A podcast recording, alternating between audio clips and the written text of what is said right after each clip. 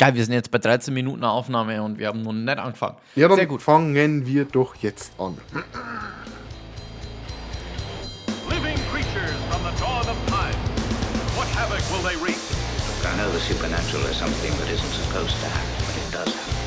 Just open the door. But now's the time to go through that door. Find what lies beyond. Hallo und herzlich willkommen zu Dinos, Dämonen und Doktoren, dem Monster- und Genre-Film-Podcast eures Vertrauens. Wer sagt sich gute Nacht, Christian? The Green Goblin und Count Dracula.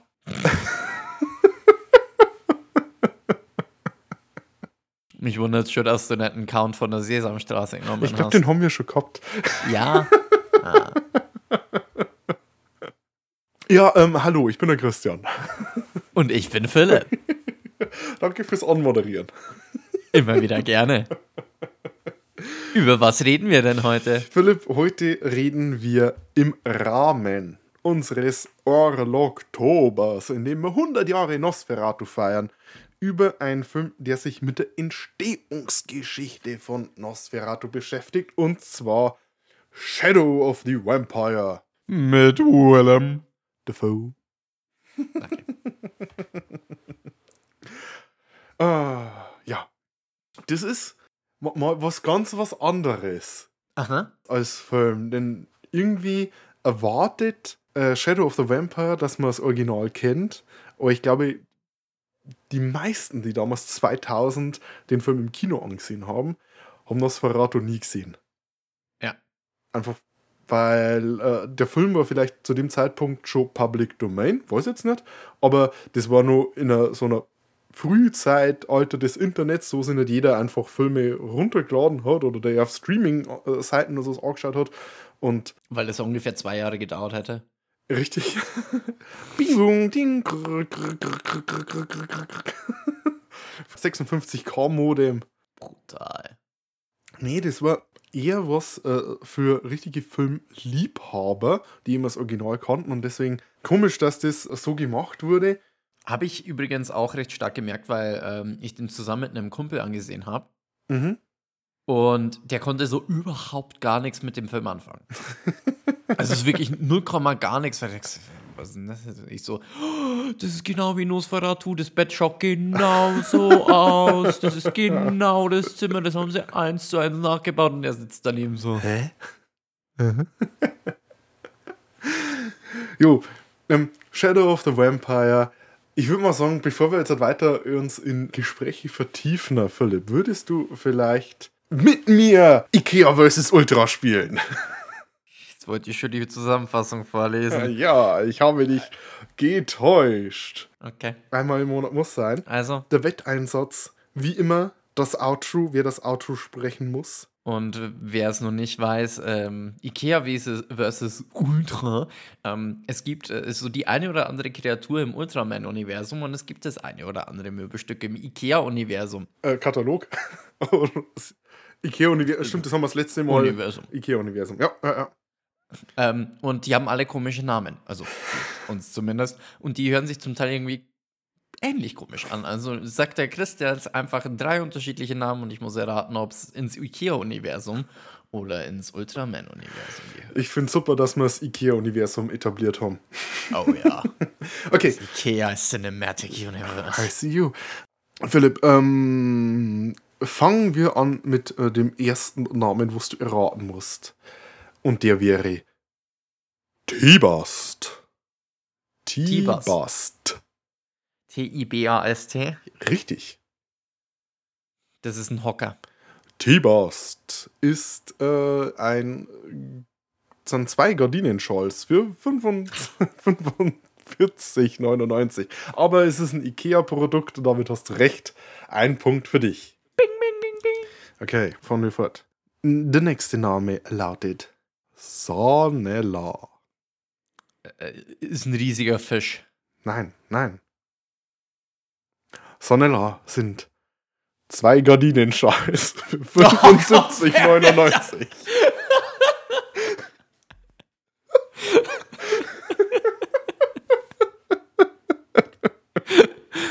Ah, du Arsch. ah. Okay. Okay. Einen hast du noch. Du hast jetzt äh, ein, 1 zu 1. 1 zu 1. Okay, letzte Chance. Mirette. Oder Mirette. Das sind auch zwei Gardinenschals. Woher hast du gewusst, dass das zwei Gardinenschals sind? Für 39,99. Ich wollte erst schon sagen, dass wenn wieder zwei Gardinenschals sind, dann ist aber mal eine Achterbahn. Depp. Ja, also äh, insgesamt sechs Gardinenschals. Und du hast gewonnen. Das heißt, ich mal als Outro machen. Juhu. Juhu. Aber bevor ich das Outro mache, sollten wir noch den Film besprechen. Und bevor wir den Film besprechen, solltest du uns noch eine Handlungszusammenfassung geben. Sehr gerne. Jetzt habe ich kein Popcorn mehr. Gott sei Dank. Deutschland 1921. Der legendäre deutsche Regisseur Friedrich Wilhelm Murnau will eine Verfilmung von Bram Stokers Dracula drehen. Doch dessen Witwe hat keinen Bock drauf und rückt die Rechte nicht raus. Also wird der Count kurz an den Orlok umbenannt und los geht's! Mit Hauptdarsteller Gustav von Wangenheim und der weiblichen Hauptrolle Greta Schröder werden die ersten Szenen gedreht. Für die Szenen mit Dracula, äh, Orlok steht eine Reise in das, Hinterland der, in das Hinterland der damaligen Tschechoslowakei an, wo sich der Schauspieler Max Schreck methodmäßig vorbereitet. Sagt zumindest Murnau dem Rest der Crew, denn er ist versessen darauf, einen so realistischen Vampirfilm als überhaupt möglich zu drehen. Und so hat der besessene Filmemacher einen waschechten Vampir engagiert.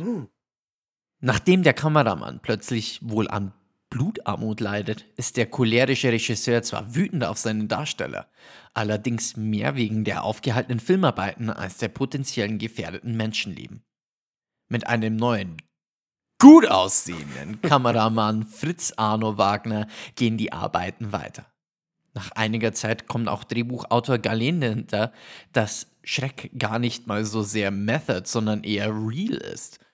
Erst unter Drogeneinfluss gibt Muna zu, dass Schreck kein Schauspieler ist und er dem uralten Wesen als Zahlung Unsterblichkeit versprochen hat. Und die schöne Greta. Doch einen Ausweg gibt es nicht, denn die Crew sitzt am Drehort mit dem Blutsauger fest und so drehen sie weiter. Tatsächlich schaffen sie das Finale des Films in den Kasten zu bringen und den Vampir zu killen. Allerdings mit dem Opfer aller Anwesenden. Ja, bis auf Mutter. Das Spektakel wird eher dann einfach nur mit Ich glaube, wir haben es quittieren. Und hat er das dann auch alles im Kasten gehabt? Na, wir hoffen doch. Also Nosferatu war ja ein toller Film. Al- al- Also muss es ja geschafft haben. Hier, der, der John Malkovich als Friedrich Wilhelm Murnau.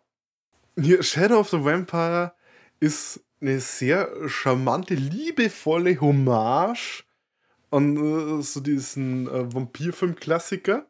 Und irgendwo glaube ich trotzdem, dass äh, die Produzenten Nick Cage auch von Kinskis Version wussten, also beziehungsweise eigentlich Herzogs Version, weil irgendwie fühlt sich äh, ähm, äh, Malkovich, also in der Rolle von Murnau, so wie eine Fusion aus dem wahren, den Film, den er jetzt haben will, von Herzog und dem cholerischen Arschloch von Kinski an. Und der, der, der hat sich dann kumuliert in diesen Charakter, wie er dargestellt wird, Murnau, der einfach nur voll der Arsch ist. Ja, also irgendwie fühlt sich das so- ein bisschen wie so eine, eine Fusion von dem Ganzen an. Ah, Finde ich äh, sehr schön, dass wir äh, anders da als in unserer letzten Folge, wo wir äh, so ein bisschen gespaltener Meinung waren, hier wirklich äh, auf einer Wellenlinie sind, auf einer Wellenlänge sind, weil ich habe mir genau das gleiche aufgeschrieben. Malkovich, um mal ein bisschen gleich die Charaktere abzugreifen, Malkovich spielt einen Murnau, wie schon erwähnt, und ich habe mir aufgeschrieben, der erinnert mich so stark an Werner Herzog. Vor allem, ich habe ja da den Nosferatu von Turm der Nacht, also den Nosferatu-Film von Werner Herzog angesehen, dann den mit Audiokommentar angesehen und direkt im Anschluss dann Shadow of the Vampire angesehen. Und dann Shadow of the Vampire noch mit Audiokommentar angesehen. Also, war, war ein toller Filmabend, Filmabend für mich. Aber ich habe den, den angesehen und du hast im Audiokommentar von äh, Nosferatu mit Herzog eben äh, viele Sachen, die hier diese Filmfigur Murnau eins zu eins wiedergibt. Und ich habe schon bei der letzten Folge erwähnt, wie Herzog davon spricht, ähm, ich will hier keine Extras haben, die äh, Schauspielern, weil dann sieht man ihnen, dass sie Schauspielern, ich will echte Leute haben. Und genau das sagt die Filmfigur Mur Murnau eben in diesem Film auch. Ich persönlich weiß nicht, wie Murnaus bei seinen Filmen Regie geführt hat. Aber mich erinnert das alles eben wie dich auch an, äh, an Herzog. Plus Kinski. Plus Kinski. Kinski äh, will ich dann vielleicht eher noch mit, äh, mit Willem Dafoe erwähnen. Ich finde, das schwimmt auch ein bisschen was mit, so als unbequemer Schauspieler, der hier selber ein bisschen äh, seine Größenwahnsanfälle hat und das Projekt seinen eigenen Vorstellungen nachleiten möchte. Nee, aber Malkovich hat hier so diesen Filmemacher, der über Leichen geht, um seinen Film zu drehen. Und neben Werner Herzog hat mich das auch so ein bisschen an äh, diesen Carl Denham aus King Kong erinnert. Mm. Vor allem vielleicht die Peter Jackson-Variante, also die äh, Jack Black als Carl Denham, der dann eben auch für ihn zählt der Film. Weil der Film ist unsterblich und das ist ein bisschen das Leitmotiv vom Film. Das ist auch das, was äh, in der Zusammenfassung angesprochen worden ist. Ähm, äh, der Vampir, der Max Schreck Mhm. darstellt, der Dracula darstellt. Ähm, Der Orlok unsterb- darstellt. Der Orlok, da genau, ähm, will, will eben unsterblich sein. Und also wirklich unsterblich und dementsprechend auf Filmen dann eben unsterblich. Und er will halt noch die schicke, ähm, das schicke Mädel. Er, er simpt für äh, Greta Schröder. um es modern auszudrücken. Genau. Äh, Ja, John Malkovich, ich finde, äh, wir reden oft darüber, was haben die Schauspieler so alles gemacht. Ähm, hat oft damit zu tun, da wir, dass wir über Charakterdarsteller sprechen und äh, Schauspieler, die man so aus den Mainstream-Hollywood-Filmen nicht so kennen. Denn John Malkovich ist natürlich eher eine Hausnummer. Man kennt ihn aus Filmen wie Con Air. Ah, wo hat er denn sonst noch mitgespielt? Con Air. Being John Malkovich zum Beispiel, indem er John Malkovich hat. Nee, äh, Con, Ähm, Con, ein Schauspieler, der von sich selbst sagt, dass er ein beschissener Schauspieler ist. äh, kann ich ihm nicht zustimmen. Muss ich John Malkovich widersprechen? Vielleicht spielt er einfach bloß immer sich selbst und er ist ein sehr wandelbarer Charakter selber, ohne dass er Schauspieler muss. Er, er glaube ich fast irgendwo, weil er sagt, äh, äh, ich, ich habe da mal ein kleines Making aufgesehen. Ich habe jetzt komplett. Er spielt da einen russischen Kartenspieler. Ich habe den Namen des äh, Films vergessen. Uh, sagt mir jetzt nichts. Und, äh, und äh, er hat sich dann, ich glaube, bei, bei war, war wieder ein größerer Schauspieler. Wie ist der Kamerad, der, ähm, ach Gott. Ich glaube, da darfst du was schneiden. äh, Nee, du, wenn du Ah, äh sagst oder lang überlegen musst, das lasse ich immer drin. Ich glaube, das schneiden, das, damit ich mich besser anhöre. Agentenfilm mit Initialien JB, nicht James Bond. Jason Bond. Jason Bourne, ja. Jack Bauer.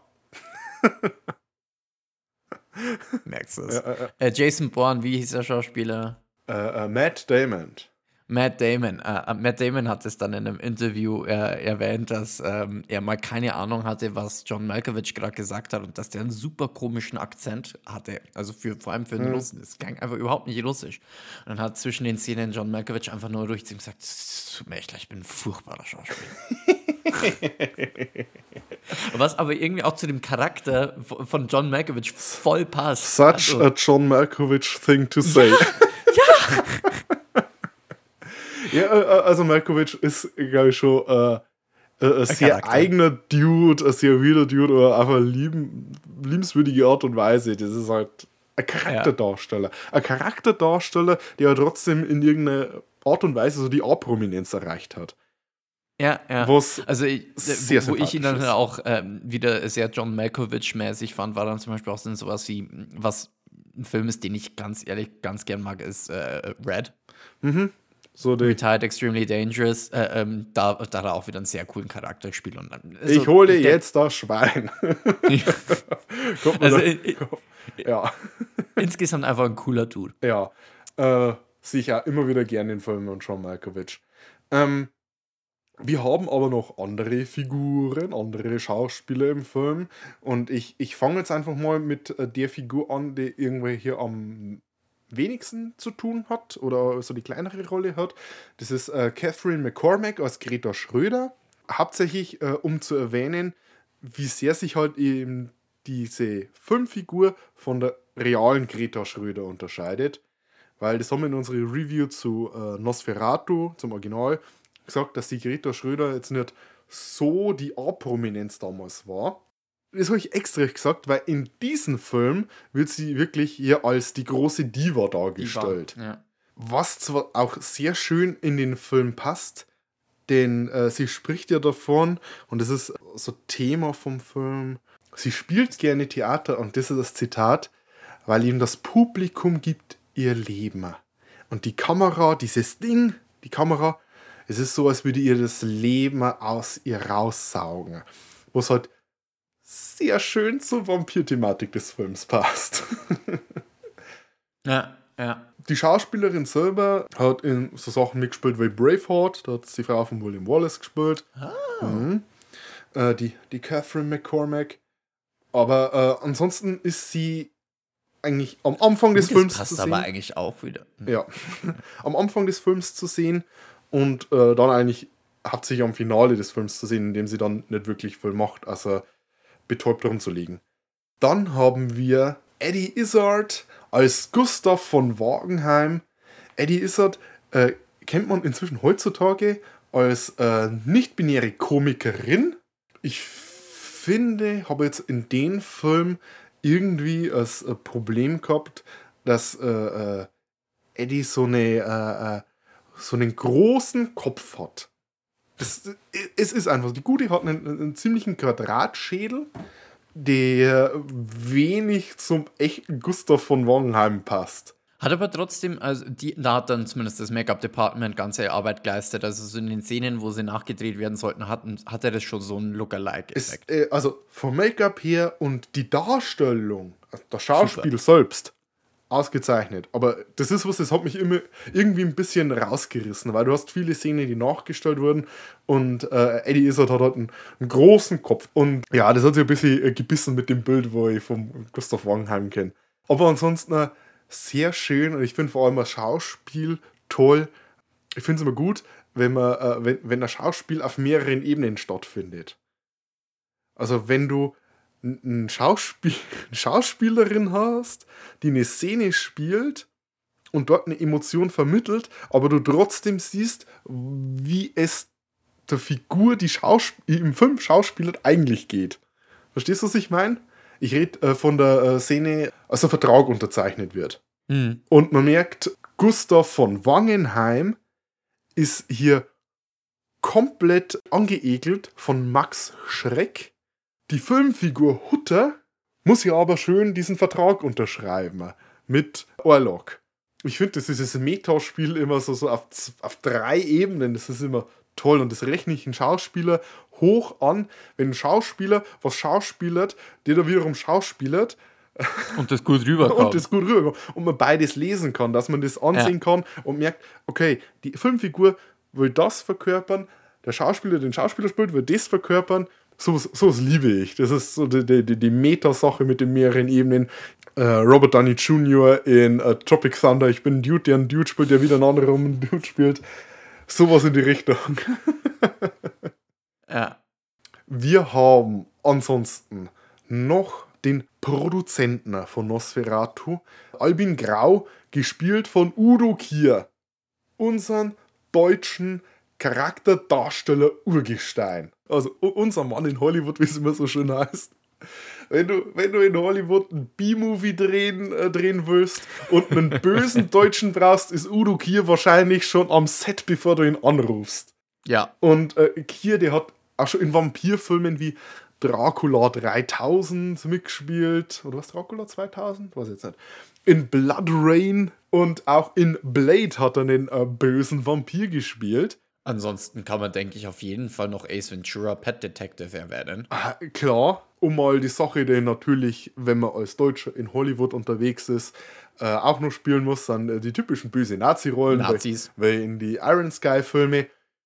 Für mich persönlich, ich glaube, mein Lieblingsfilm mit Udo Kier, obwohl er da bloß eine kleine Rolle hat, ist Suspiria, ein Film, den ich sehr arg feiere, in dem er damals einen Dr. Exposition gespielt hat und, und dann alles erklärt hat mal schnell.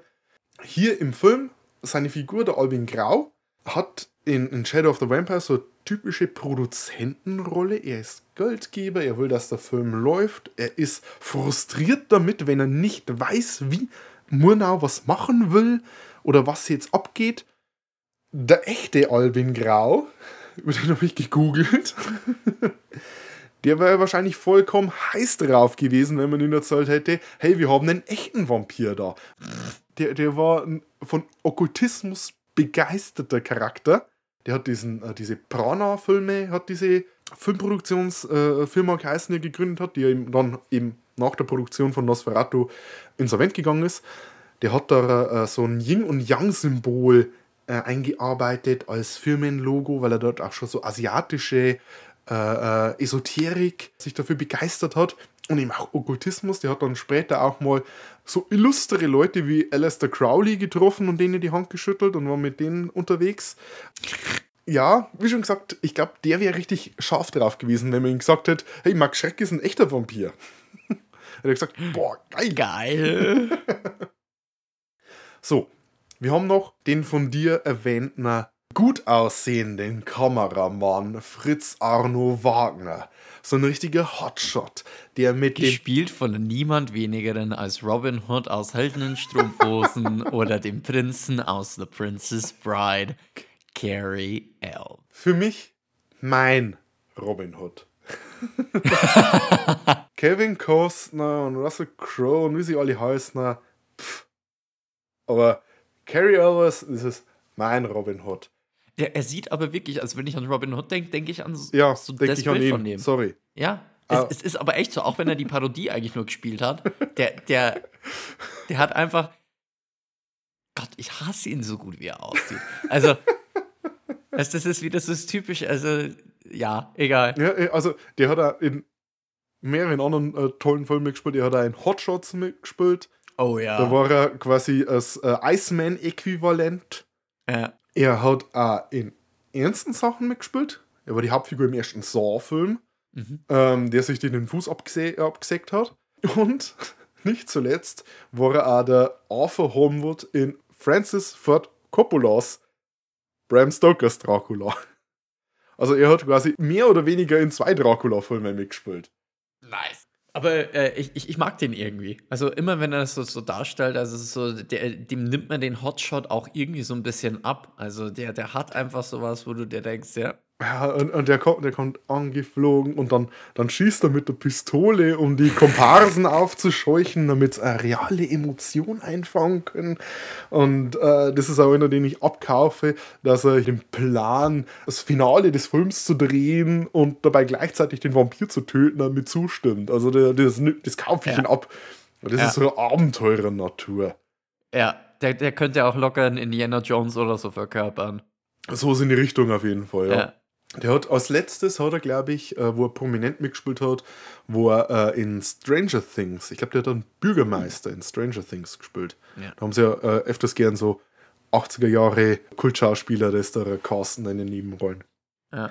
Cooler Dude. Ja, auf jeden Fall. Sehe ich immer wieder gerne. Und dann haben wir. Willem. Dafoe. Willem Dafoe als äh, Pseudo-Max Schreck, als Vampir. Wird sein eigentlicher. Name erwähnt? Also ist es im Film so, Nee. dass, da, dass äh, Max Schreck bloß äh, ein Pseudonym ist? Ja. Das ist Aber ein, sein, sein richtiger Name wird, glaube ich, nicht erwähnt. ja, ja, ja. Also es ist nicht so, dass der Vampir Max Schreck heißt, sondern das ist äh, erfundener Name im Film. Und Ich liebe ihn. das ist halt auch wieder eine ganz andere Art von Vampir. Der ist zwar auch irgendwie tragisch oder sowas, aber auch auf eine gewisse Art und Weise lustig, weil der komplette Film so eine, äh, so eine gewisse schwarze Komödie eigentlich ist. Ja, er hat so schwarze Komödie Eigenschaften. Also es ist, es ist, ich, ich, ich fand es irgendwie ganz schwer, mich darauf einzustellen, was ich genau erwarten soll. Und es war irgendwie dann am Ende der Film nicht so, was mir erwartet. Und es, es hängt viel dann auch wirklich an der Rolle von Willem Dafoe fest. Der, Weil man könnte, man könnte jetzt ganz einfach wie so, so das Making-of komödienmäßig von Nosferatu, du hast einen echten Vampir da, da hättest du ganz lockerlässig eine plumpe Komödie draus machen richtig. können. Und Wäre vermutlich auch unterhaltsam gewesen. genau. Würde ich jetzt gar nicht abstreiten. Hätte, habe ich aber auch erwartet. Und deswegen war ich dann ein bisschen überrascht von dem, dass der Film halt auch ernstere Töne, also was heißt ernstere Töne? Also so, so bierernst ist es nicht, es ist schon mit einem Augenzwinkern. Aber das soll tiefer trotz- geht ein bisschen. Ja, genau. Also der, der Film hat trotzdem irgendwo ein bisschen Tiefgang. Und ich, ich liebe es auch einfach, wie Willem Dafoe, äh, muss ich ganz ehrlich sagen, ich, ich liebe Willem Dafoe generell. Wer nicht? Ich- Also äh, der, der Mann ist, ich will ihn immer noch unbedingt als Joker sehen. Allein mit, mit, dem, mit dem Mundwerk, was der Mann im Gesicht hat, dieses Lachen, äh, es, es ist prädestiniert. Ja, Egal. Also Andere er, er, Geschichte. hat, er hat für diese Rolle hier, obwohl das mehr oder weniger eigentlich, ich weiß nicht, ob es ein Indie-Film per se war, aber so, so ein Film, der irgendwie so, so für sich gestanden ist, hat er, äh, für, ist er für einen Oscar nominiert worden in dieser Rolle. Absolut zu Recht. Und das war zumindest laut ein paar äh, Aussagen im Internet die Rolle, weswegen er dann als Green Goblin äh, in Betracht gezogen wurde und hat ihm deswegen auch, Auch gewählt. wieder absolut zu Recht. Nur schade, dass dann beim Spider-Man, wo er den Green Goblin gespielt hat, in diese Plastikmaske aufgesetzt wurde, sodass man seine Mimik gar nicht sehen konnte. Dumm. Und Ja. Das ist ein anderes Thema. Aber wenn ich einen, wenn ich einen verdammten Willem Dafoe caste und ihm eine ganz Kopf, ganz Gesichtsmaske verpasse, wa warum? Ja, ja, nee. Also es ist, ja, der, der Mann ist einfach genial. Also ich, ich, egal welche Rollen er hat, also mein Lieblingsfilm mit ihm ist, glaube ich, immer noch Boondock Saints, ähm, Blutige Pfad Gottes. der blutige Pfad Gottes. Äh, Sehr toll. wie, wie, wie bescheuert der den Typen dann darstellt. Also es ist, es ist einfach geil. Und aber auch jetzt hier, wenn wir jetzt mal bei dem Film wieder bleiben, es ist einfach super, wie, wie, wie selbstverständlich der das dann spielt, so, so diese Rolle des Vampirs. Und da kommt mir dann halt gleich wieder eine Szene, ich glaube, über die werden wir vielleicht ein, zwei Mal noch reden, als er äh, die, den, den äh, Herrn äh, Produzenten und äh, wie, wie er dem Herrn äh, Galen, also dem Drehbuchautor und dem Produzenten jetzt erzählt, wo eigentlich das Dilemma der, äh, des Dracula-Buchs liegt. Weil der Typ hat ja seit Jahrhunderten niemand mehr was zu essen. Wie sollen denn das anstellen? Hat seit Jahrhunderten keine Bediensteten mehr. Und das ist total, also, und, und diese Einsamkeit, und da kommt dann wieder so ein bisschen die tragische Figur durch. Ja? Ja, weil sich dann auch besaufen da. Das ist auch was. Das, Wie die Sau. Ich finde, äh, eine der besten Szenen ist, und äh, ist keine von meinen Top-Moment, äh, keine von meinen Top-Momenten.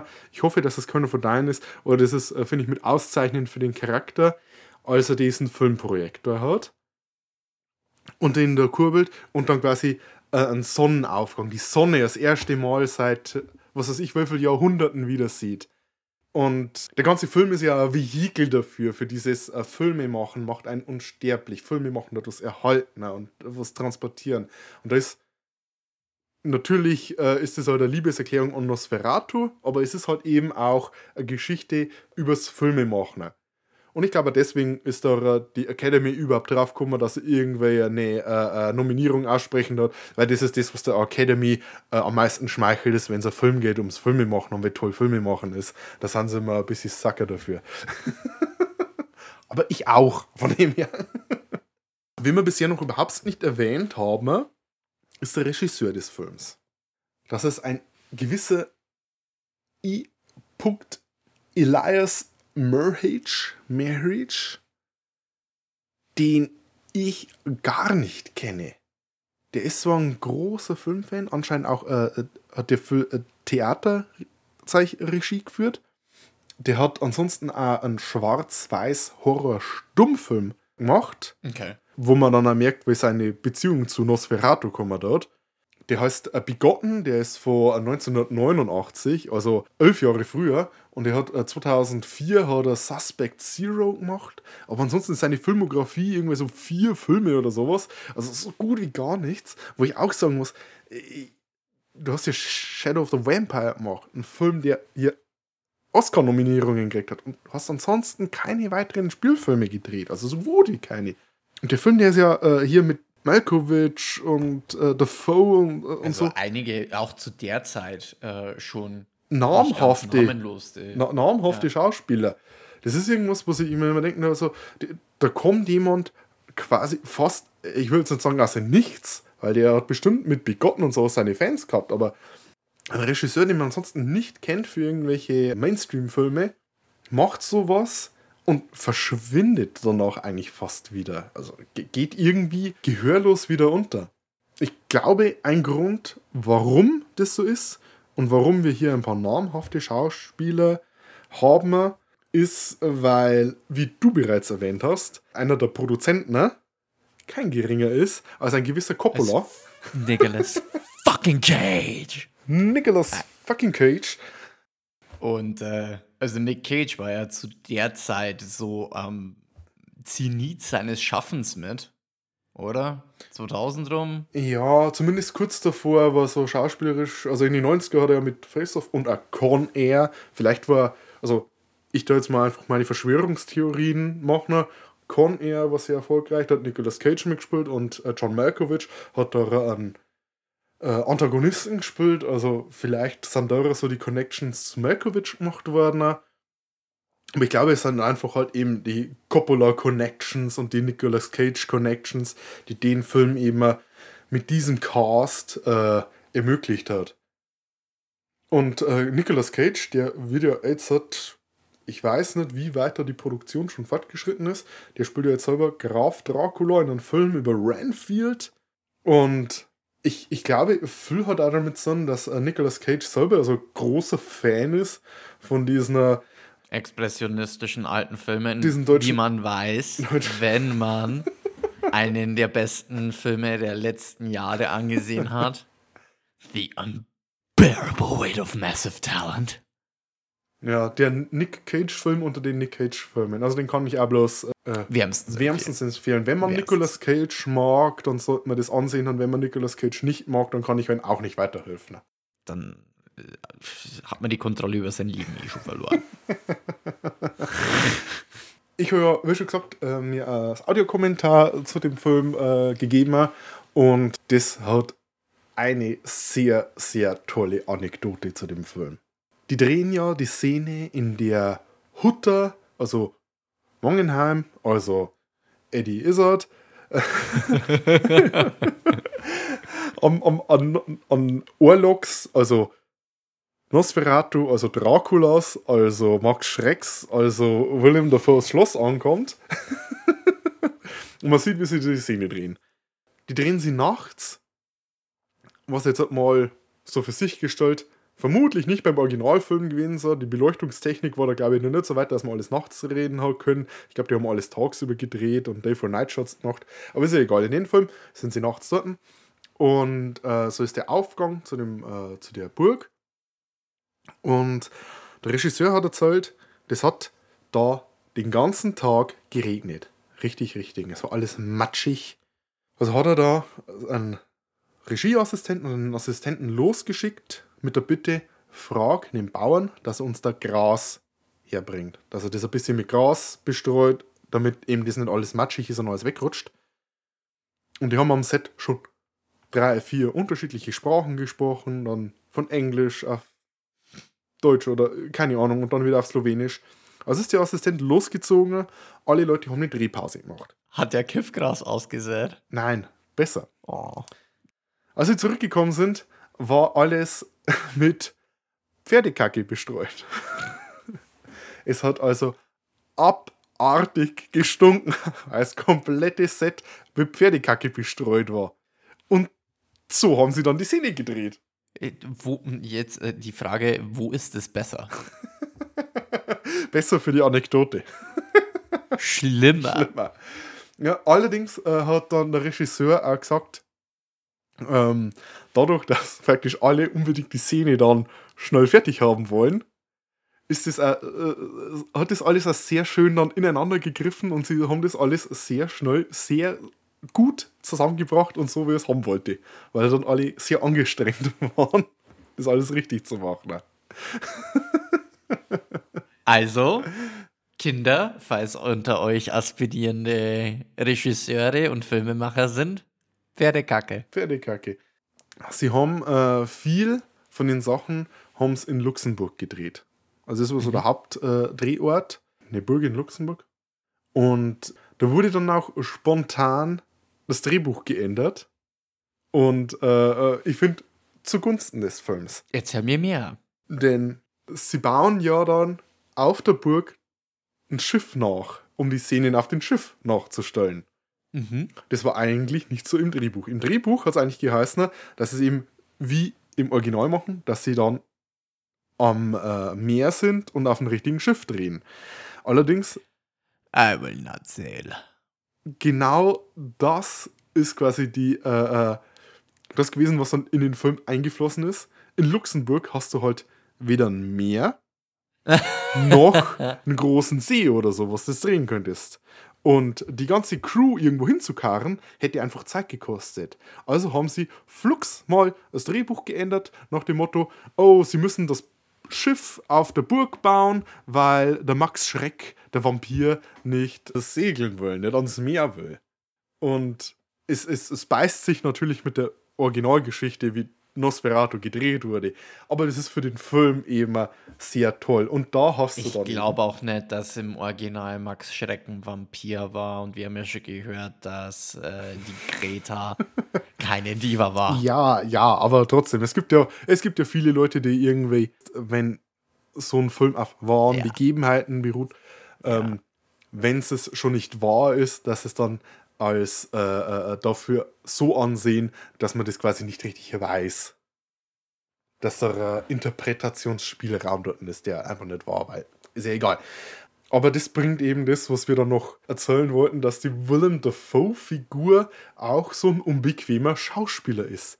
Wie es eben, eben Kinski auch im Remake von Nosferatu war. So nach dem Motto, äh, ich gebe jetzt den Ton an, ich segel nicht. Schau, was du machst ohne mich.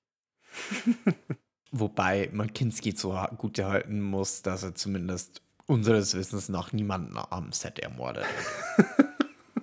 Dafür hat er andere schlimme Sachen gemacht, die der Vampir wahrscheinlich nicht gemacht hat. Will ich, will ich gar nicht ausräumen, aber ähm, am Set, glaube ich, hat er niemanden umgebracht. Nee, nee, glaube ich auch nicht. So, soweit man weiß. Soweit man weiß. Zutrauen, weißt schon. Ähm, Ja, das sind aber andere Sachen Richtung, äh, was Sets sind. Du hast am Anfang so diese Szenen, die mit äh, Greta Schröder gedreht werden. Und da siehst du das Set von diesen äh, Salzspeichen, den dann später äh, Nosferatu durchguckt oder halt Orlok durchblickt. Was hier ein Set ist, eindeutig, oder was halt tatsächlich äh, der Lübecker Salzspeicher war. Und das ist eben gerade, was, äh, was den Original Nosferatu auszeichnet, dass er an so vielen echten äh, Drehorten gedreht wurde und hier das dann oft als Illusion oder Set dargestellt wird. ja. Was jetzt den Film nicht, was jetzt keine Kritik am Film sein soll, aber das ist halt was, wo ich sagen darf, äh, da ist ein Set vom Salzspeicher und das ist halt mega bekannt, dass da dieser 100 Jahre alte Film Nosferatu an den Salzspeicher gewesen ist, an dem Gebäude, das ur, ur, uralt ist oder das man heute, das heute noch genauso ausschaut wie damals als Nosferatu dran ist. Ich hätte da hinfahren können und hätte genau, genau dort, an genau derselben Stelle, die Szene nachdrehen können. Auch der Hof von der, äh, von der Ellen, der, der Hof, in dem der Hutter wohnt, äh, der, der, der existiert mit dem Brunnen, der existiert auch heute noch. Das sind Locations, die kann man heute noch äh, so anschauen, das sind fast eins zu eins wie vor 100 Jahren. Und ich finde es doch in der Hinsicht ein bisschen schade, dass sie das nicht genutzt haben, dass die Locations tatsächlich nur existieren. Und in Deutschland drehen ist ja wirklich was, das viele, viele Filmproduktionen machen, einfach um eben noch die Förderung einzusacken. Wäre mir auch blöd, wenn nicht, ne? Ist klar, ich würde es genauso machen. Aber wahrscheinlich haben sie damals gesagt, so, oh nee, du, äh, irgendein Genrefilm, das, das machen wir nicht. Lieber, lieber noch äh, eine Liebeskomödie mit Til Schweiger.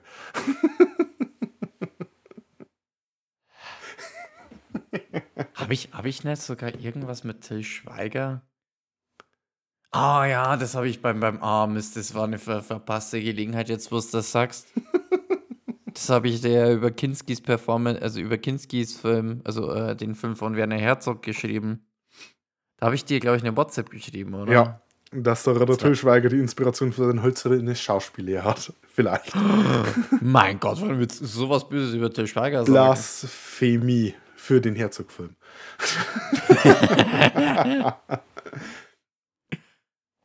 so, Top- und Flop-Momente. Fangen wir mit unsere Flop-Momente an. Philipp, leg mal vor. Also, ich habe beim Flop-Moment so ein bisschen meine Probleme. Ich musste jetzt Korinthenkackern, weil ich, ich, ich habe jetzt nichts an dem Film gefunden, was mich irgendwie so konkret so richtig gestört hat, wo ich gesagt habe, die Scheiße oder so. Ich, ich habe da bloß ein. Der, der Kamerad, der äh, von unserem äh, Blutsauger auf dem Schiff gekillt wird, Mhm. wird nie wieder erwähnt. Das stimmt. Da, da versch verschwinden Leute bei der Filmproduktion, der nicht allzu groß ist, aber ähm, stört auch keinen. Ne? Also, ich meine, bei, beim, beim Kameramann, ich meine, das ist der Kameramann, der muss das Ding drehen. Also der, der hat da so ein Knöpfchen, das muss er rhythmisch drehen, weil sonst schaut das komisch aus. Und aber da ist so ein anderer Kamerad, der wird einfach auf dem fucking Set gekillt, der wird runtergeschmissen und dann so das Blut so. ähm, und das juckt niemanden. Ich meine, in dem Film gibt es Vampire, also von dem her, okay, kann schon Ey, sein, aber ich fand's cool. Also ich bin kein, wirklich, wirklich kein Fan von dieser blöden Ausrede von wegen, oh, Film hat dieses Fantasy-Element und deswegen ist es vollkommen egal, wenn irgendwas keinen Sinn ergibt. Es ist ein Film über Vampire. Mein Gott, warum regst du dich auf, warum das und das äh, komplett sinnbefreit ist? Als dumm ist! Ja, also da, da finde ich, ich bin, ich bin auch kein Freund von dem, äh, es ist ein Film für Kinder, also Mod ist ja nicht besonders sein. So, nee, gerade ein Film für Kinder muss besser sein, muss einen höheren Qualitätsstandard haben wie andere Filme. So, Ja. Es, es muss zumindest in der Welt, in der das stattfindet, stimmig sein. Richtig. Dann geht's. richtig. Und wenn ich dann einen Film zum Beispiel habe, der an sich, ich rede oft gern über meine Traumdynamik und sowas, wenn ich sowas habe, wie den erwähnten Suspiria oder sowas, der dann teilweise mal Sachen macht, die nicht irgendwie ganz logisch sind oder äh, Motivationen, die nicht ganz äh, äh, schlüssig sind, dann, dann ist das im Film selber schlüssig. Dann gehört das zum Film dazu. Aber so das Ganze, das macht keinen Sinn, ist doch egal, da kommen Drachen vor, also von dem her muss es muss gar nichts Sinn ergeben. Oder es ist ein, es ist ein Film, das ist über Star Wars. Es ist ein Film für Kinder über Weltraummagier. Ist doch scheißegal, wenn das keinen Sinn ergibt. Nee. Krieg ich so einen Hals. So, jetzt, äh, äh, jetzt plapper mal nicht länger rum, rück raus deinem Flop-Moment. Hey, ich tue mich verdammt hart. Weil ähm, Shadow of the Vampire ist ein Film, der genau das macht, was er machen will. Da bin ich immer großer Fan davon. Und äh, das Ziel, das er sich setzt, meines Erachtens auch gut erreicht. Und dann ist es schwer, irgendwelche Löcher reinzupieken. Ja? Da hast du mit deinem Plothole da schon was äh, äh, Gutes gefunden. Ne? Ich tue mich da noch äh, hart. Für mich ist es vielleicht das, dass er sein Potenzial nicht wirklich ausschöpft, was hier äh, das Original-Making-of von äh, Nosferatu angeht. Dass er hier nicht die äh, noch mehr von den Originalschauplätzen besucht. Dass er ähm, diese Brücke, der Albin Grau, der ja tatsächlich ein Okkultismus-Anhänger war, er damit nichts anfängt. Ist es ein bisschen Potenzial, das der Film liegen lässt. Was jetzt halt auch schwer ist, einem Film vorzuwerfen, hey, du hättest das und das machen können, wenn er das, was er sowieso macht, meines Erachtens schon sehr gut macht. Aber das, das sage ich jetzt einfach mal so. Damit ich auch einen Flop-Moment habe. So vage er auch ist. So, ähm, mein Top-Moment ist äh, ganz einfach und schon wieder sehr komplex. Äh. Äh, einfach die komplette Performance von ihm ist einfach mega geil. Und ich, ich, ich kann jetzt nur ein, zwei Momente rauspicken oder einfach Sachen, die er da einfach so gut macht. Also allein das mit dem, was ich äh, beim Original von Max äh, Schreck so geil fand, das mit den Augen. Also ich, ich habe das ja äh, erwähnt gehabt, dass ich da die, diese ausdrucksstarken, charaktervollen Augen so rausstechend fand, wie, wie der da einfach so viel ich wiederhole das Wort Ausdruck reinbringen kann. Seine Und, ausdrucksstarken Augen, die sehr viel Ausdruck rüberbrachten. Ne? Ja, ja, ja, ja. Ah, ah, gut, Und, ich äh, verstehe. Ich verstehe, dass du den Ausdruck gibt- gefunden hast. es gibt halt wenige Schauspieler, die heutzutage das besser rausbringen können als Willem fucking Dafoe. Der, wenn die Augen aufreißt, dann denkst du, der Mond ist aufgegangen. Also, das sind, das sind riesen Klubscher hat der Kamerad. Ähm, und der, der hat es dann immer wieder geschafft, dann einfach trotz seiner wirklich schweren Maske dann so schön das rüberzubringen. Auch die witzigen Momente, die, die trockenen Momente, die, die, die Momente, wo er dann so richtig heiß auf Blut war und so weiter, wo er rumgetapst ist und so. Alter, ich will die Alte jetzt wegsnacken, weißt du, was los ist? Ah! Was, was, was äh, äh, Max Schreck, also Willem Dafoe Schauspieler noch angeht, was wir in den anderen Nosferatu-Filmen nicht haben, ist, dass er immer so mit seinen Fingern so geklappert Oh, hat. ja. So, ähm, äh, ah, was ist denn das für ein Film schnell wieder? Wo sie so äh, Flaschen äh, an den Fingern haben und immer so zusammenklappern. Warriors, Ah, das so come Warriors? out to play. Genau, und das, und mit, seinen, Warriors. mit seinen Fingernägeln macht er das ja sehr ähnlich. Klack, klack, klack, klack, klack, klack, klack. Das war äh, hier äh, sehr individuell. Das war, äh, das war Touch, den der Original Nosferatu nicht hatte, der aber hier Aber sehr gut war- funktioniert hat. War aber dann auch wieder das Schöne, weil wenn er geschauspielert hat, hat er das eben nicht Ja, gemacht. ja, und ja. dann hat er halt wirklich auch wieder super geil die, diese, diese äh, Mannerisms, diese, diese Gestiken Mhm. und so weiter vom Original Max Schreck dann schön reingebracht. Und dieser verwirrte, verdutzte Blick, wie sie, wie sie dann das erste Mal gefilmt haben, wo dann äh, John Malkovich eine Regieanweisung gegeben hat und er schaut zu ihm hin so. Hä? also, also einfach super geil. Also absolut zu Recht meiner Meinung nach eine Oscar-Nominierung zumindest. Ähm, mir hat er einfach gefallen. Er hat die witzigsten Momente im Film gehabt. Er hat die tragischsten Momente gehabt. Ähm, war, war einfach cool. Mein Top-Moment. Und ich habe mir wieder mal einen richtigen Moment rausgesucht. Und äh, das war für mich, als diese Brotschneide-Szene gefilmt wurde. Und ich finde, das ist vor allem in Nosferatu in jeglichen Inkarnationen, also Original, äh, Herzog Eine der Remake ikonischsten Szenen. und immer hier eine der ikonischsten Szenen. Und äh, das, was ich halt da vor allem sehr toll finde, ist, wie, die, wie man sieht, wie die Szene gedreht wird und wie John Malkovich als Murnau hier Regie führt. Denn bei einem äh, Stummfilm kannst du ja ganz anders Regie führen, wie bei einem äh, Tonfilm. Denn der Malkovich äh, oder der Murnau in der Rolle, der ist ja dann wie ein Erzähler. Der erzählt den Schauspielern, wie fühlen sie sich, was machst du?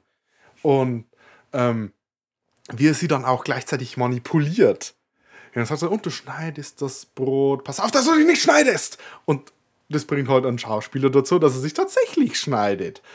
Und das zeigt halt auch gleichzeitig, wie dann die Filmfigur bereit ist, Grenzen zu überschreiten und seine Schauspieler tatsächlich in Gefahr zu bringen, was halt, eine, wie ich es gerne mache, eine gute Präsentation vom ganzen Film ist oder eine gute Präsentation von der ganzen, äh, äh, vom ganzen Theme des Films ist. Und äh, was wir bisher noch nicht erwähnt haben und was in den Zug halt auch rüberkommt, ist, ähm, dass man ein bisschen sieht, wie damals auch Filme gemacht wurden. Du hast die Kamera, also alle Leute hinter der Kamera haben ihre äh, so, so Schweißerbrillen auf, weil du diese, äh, diese Lampen gehabt, die haben so, so einen beißenden äh, Dampf abgestoßen und deswegen haben sie so Schutzbrillen aufgehabt. Und aus dem Grund haben die alle auch so, so weiße, wie so Wissenschaftlermäntel an, einfach damit das Zeug nicht auf ihre Kleidung kommt. Und die wirken dann eben alle wie so, äh, wie so verrückte Wissenschaftler, wenn sie so ihren Film drehen. Und das ist was, das haben die Leute damals nicht bloß tatsächlich so gemacht oder zumindest so ähnlich gemacht.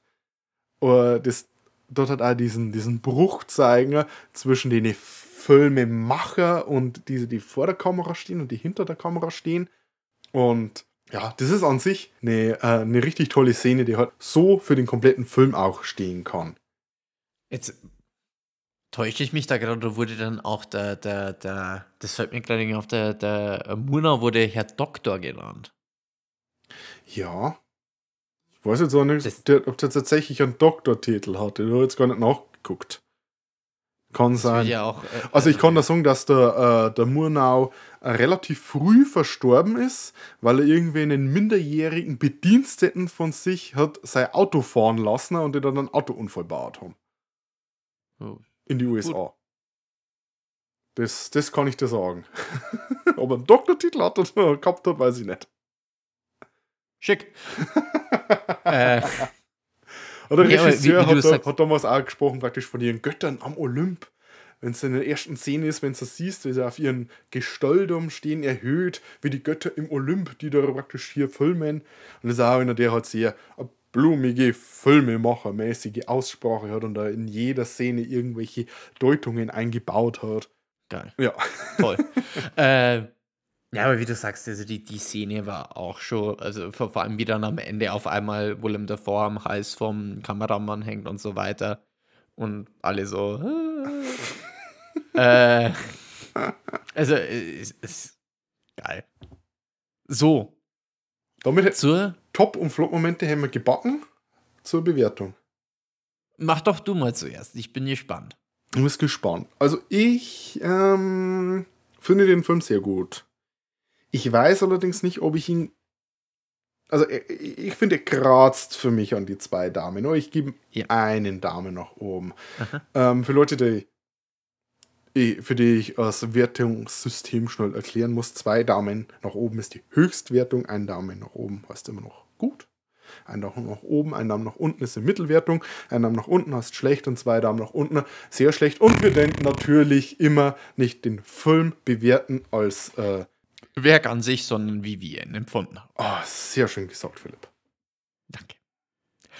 Äh, muss ich sagen, sehe ich sehr ähnlich. Also Einnahme nach oben. Ähm, und äh, es, es ist witzigerweise ähm, deinen Flop-Moment ähm, würde ich mehr oder weniger dafür hernehmen, warum der zweite Daumen nicht mit nach oben geht, aber aus anderem Grund.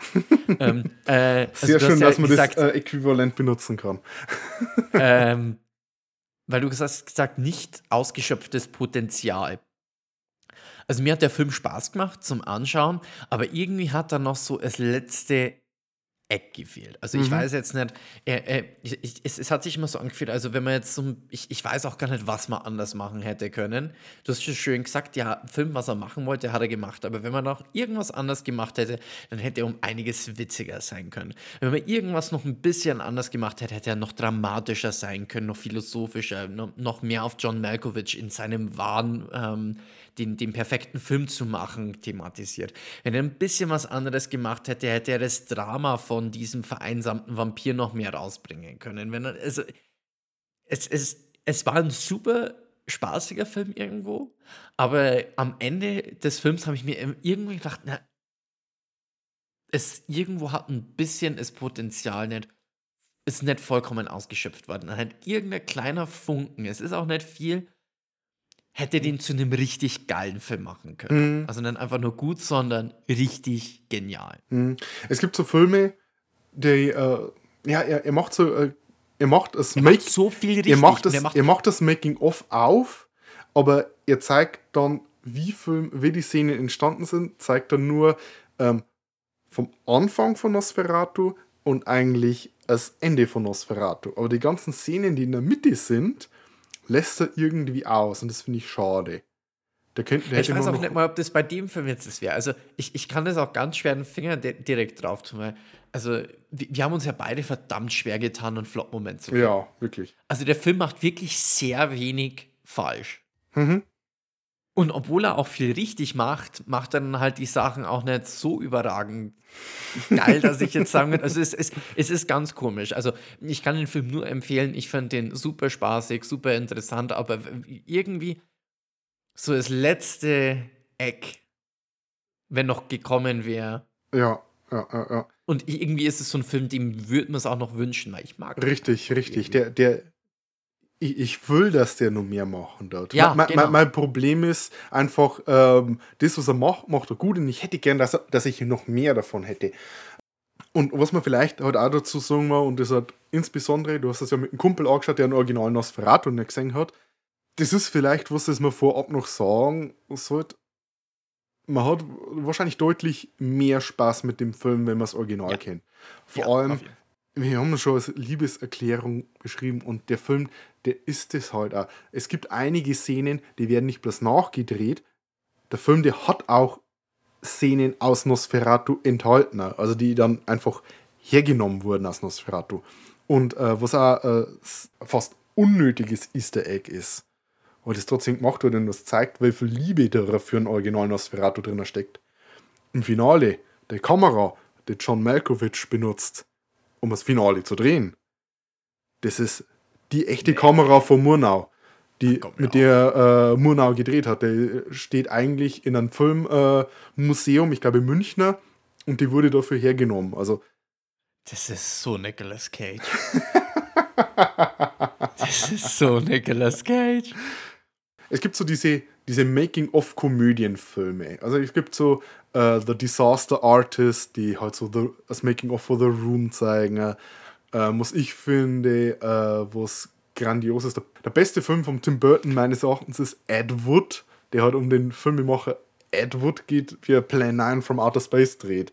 Und Shadow of the Vampire geht in eine ähnliche Richtung, macht aber noch einen, komplett anderen Schwenk noch rein, weil er eben mal so, so eine Pseudo-Verfilmung des Making-ofs macht, aber eben eine äh, fantastische und fiktionale Geschichte draus dreht. Dann noch eine Prise Kinski und noch ein kleiner Spritzer Herzog. Und dann ist es eine runde Sache. Von dem her, So. wärmste Empfehlung eigentlich von mir.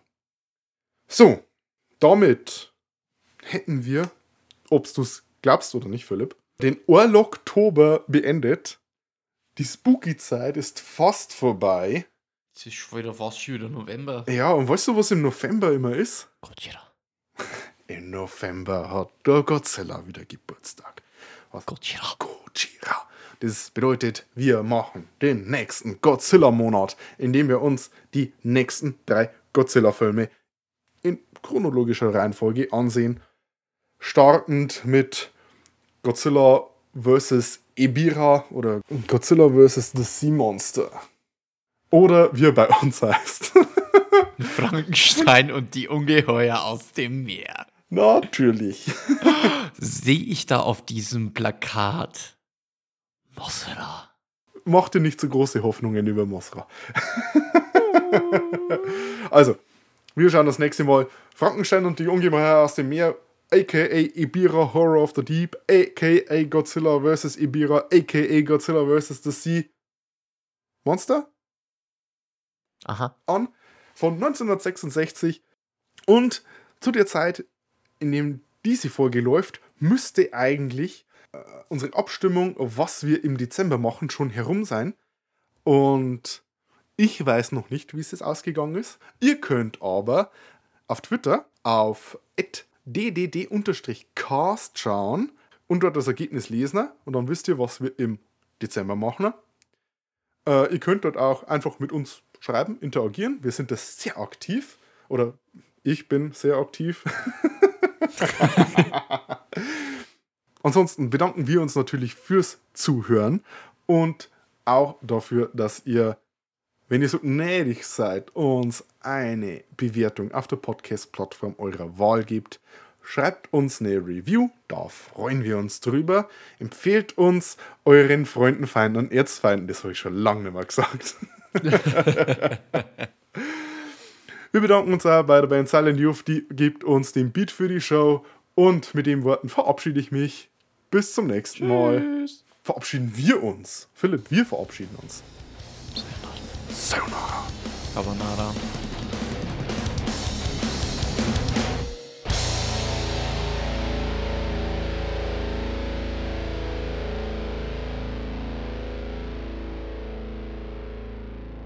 Freust du dich wieder mal Godzilla-Filme anzuschauen? Fuck yeah. Das ist diesmal mit einem äh, anderen Regisseur wieder. Shun Fukuda. Die hat ein paar Godzilla-Filme gemacht, die dann in eine andere Richtung einhauen. Mal schauen, wie das dir gefallen hat. Oh ja. Godzilla in den Tropen. Oh Junge. Oh, ich muss jetzt schon wieder pissen. Das ist, weil, das solltest beim Aufnehmen Ja. ein Bier trinken. Ja, ist schlimm. Ja.